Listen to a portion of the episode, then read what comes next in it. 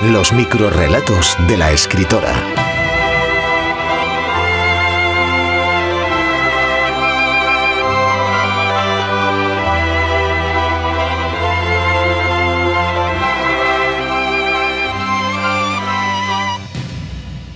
El violinista.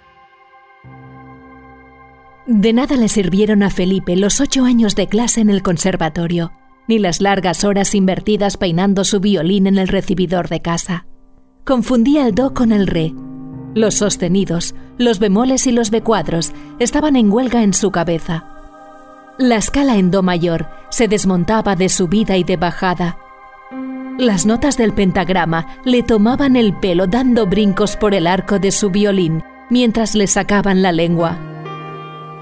En los conciertos de clásica se mareaba, sobre todo si eran de cámara.